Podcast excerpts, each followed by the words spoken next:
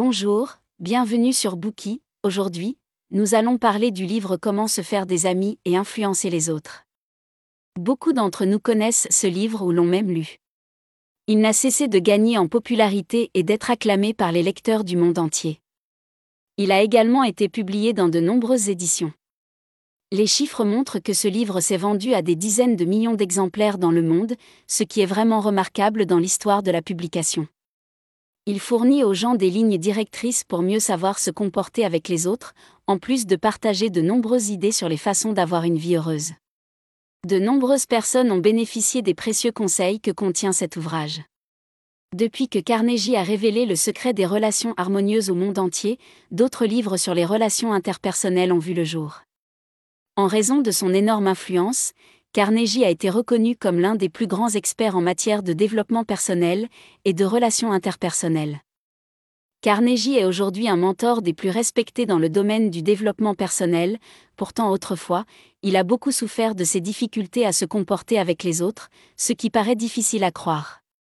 Ses connaissances dans la façon de gérer ses relations sociales n'ont pas été quelque chose d'inné. En effet, il a appris de ses expériences personnelles et les a transformées en atouts. Carnegie est né dans les années 1880 dans une petite ville du Missouri. Sa famille était pauvre et il avait constamment faim et froid.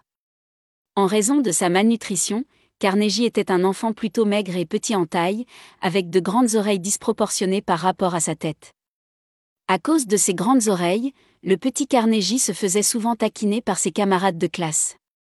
Un jour, il s'est battu avec un garçon de sa classe. Le petit Carnegie a dit quelque chose de très méchant à son camarade, et celui-ci est devenu tellement furieux qu'il a menacé de lui couper ses oreilles. Carnegie était terrifié. Les jours suivants, il n'a cessé d'avoir peur qu'on lui coupe ses oreilles. Il avait peur au point de ne pas vouloir s'endormir, craignant que ses oreilles ne soient coupées dans ses rêves. Mais cela n'était pas sa seule peur. Quand il était enfant, Carnegie ruminait sans cesse sur ses angoisses, jusqu'à en pleurer. Il s'inquiétait de tant de choses absurdes, par exemple d'être enterré vivant comme une graine, d'être tué par la foudre ou d'aller en enfer après sa mort. Il craignait également qu'aucune fille ne veuille jamais l'épouser, ou qu'il se fasse enlever par des extraterrestres. Plus tard, Carnegie a réalisé que la plupart de nos inquiétudes n'étaient pas nécessaires, car il y avait 99% de chances qu'elles ne se produisent pas. Après une longue période d'anxiété et de manque de confiance en soi durant son enfance, il fréquente le State Teacher College de Warrensburg, école normale de Warrensburg, dans le Missouri. Là, il s'intéresse au débat et y prend goût. Il participe donc fréquemment à des débats et à des concours d'art oratoire, perfectionnant ainsi ses talents d'orateur. Il remporte la majorité des concours auxquels il participe, et acquiert une grande confiance en lui en prononçant des discours. Peu à peu, il réalise qu'il pourrait faire de cette passion son métier. Par la suite, Carnegie a commencé à prononcer des discours inspirants dans le monde entier. Il a écrit de nombreux livres de développement personnel, tels que Comment se faire des amis et influencer les autres, Triompher de vos soucis, Vivez que diable, et How to Enjoy Your Life and Your Job, Comment jouir de la vie et de votre travail. Ces cours d'enseignement des compétences interpersonnelles ont peu à peu été dispensés dans le monde entier. Ce petit garçon aux nombreuses peurs et avec une faible estime de soi est finalement devenu le grand mentor du développement personnel que nous connaissons aujourd'hui. Le livre que nous allons déverrouiller aujourd'hui, Comment se faire des amis et influencer les autres, est l'ouvrage le plus influent de Carnegie. Nous allons le déverrouiller en trois parties. Première partie, méthode pour améliorer ses relations sociales. Deuxième partie, comment mettre en pratique ces techniques dans nos interactions sociales. Troisième partie, de la société à la famille. Première partie, méthode pour améliorer ses relations sociales. Voici un principe pour gérer ses relations interpersonnelles, si vous voulez récolter du miel, ne renversez pas la ruche. Cette affirmation révèle en fait une faiblesse fatale de l'humanité, face à ce qu'ils jugent injuste, les gens ont instinctivement tendance à critiquer furieusement, ils croient également que la critique empêche les erreurs de se reproduire. En réalité, cette idée est totalement erronée. La critique est inutile. Elle ne fait que provoquer de la résistance. De plus, la critique blesse l'estime de soi de l'autre personne et suscite chez elle de la rancéure. Buru Frédéric Skinner, psychologue de renommée mondiale, a étudié cette question et a affirmé que la critique ne faisait qu'irriter les gens, et n'était pas du tout utile pour résoudre un problème. Abraham Lincoln était un jeune homme très sévère. Utilisant la critique comme arme privilégiée, il dénonçait souvent les autres sans aucune pitié. Une fois, il a failli perdre sa vie à cause de cela. C'était à l'automne 1842. Lincoln écrit au Springfield Journal pour ridiculiser un politicien vaniteux et pugnace appelé James Shields. Après avoir lu l'article, Shields est tellement outré qu'il provoque Lincoln en duel, et Lincoln accepte à contre-séure. Les deux hommes se rencontrent donc sur la rive du fleuve Mississippi. Bien qu'il ne soit manifestement pas doué pour les duels, Lincoln est prêt à se battre jusqu'à la mort. Heureusement, le duel fut annulé par d'autres personnes à la dernière minute, sauvant ainsi la vie de Lincoln. Cet incident a permis à Lincoln d'apprendre une dure leçon, à savoir que la critique sévère peut avoir de dangereuses conséquences. Après cela, il n'a plus jamais critiqué personne. Pendant la guerre civile, un général a hésité puis a refusé de suivre un ordre donné par Lincoln, en ratant ainsi une bonne occasion d'attaquer. Cela rendit Lincoln furieux, et il écrit une lettre cinglante condamnant le général. Mais au final, il n'envoya jamais la lettre. Il connaissait trop bien les conséquences des critiques, aussi a-t-il toujours suivi ce principe de ne critiquer personne. Par conséquent, nous devrions toujours garder à l'esprit que, tout imbécile peut critiquer, condamner et se plaindre, et la plupart des imbéciles le font. Mais il faut du caractère beaucoup de maîtrise de soi pour être compréhensif et indulgent. Maintenant que nous avons identifié le principe le plus fondamental des relations sociales, parlons un peu des secrets de la construction de relations interpersonnelles. Si vous voulez qu'une personne se mette volontiers à votre service, vous devez lui donner ce qu'elle veut.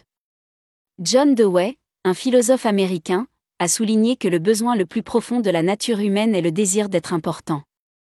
Carnegie était d'accord avec cette affirmation et l'a développée tout au long de son livre.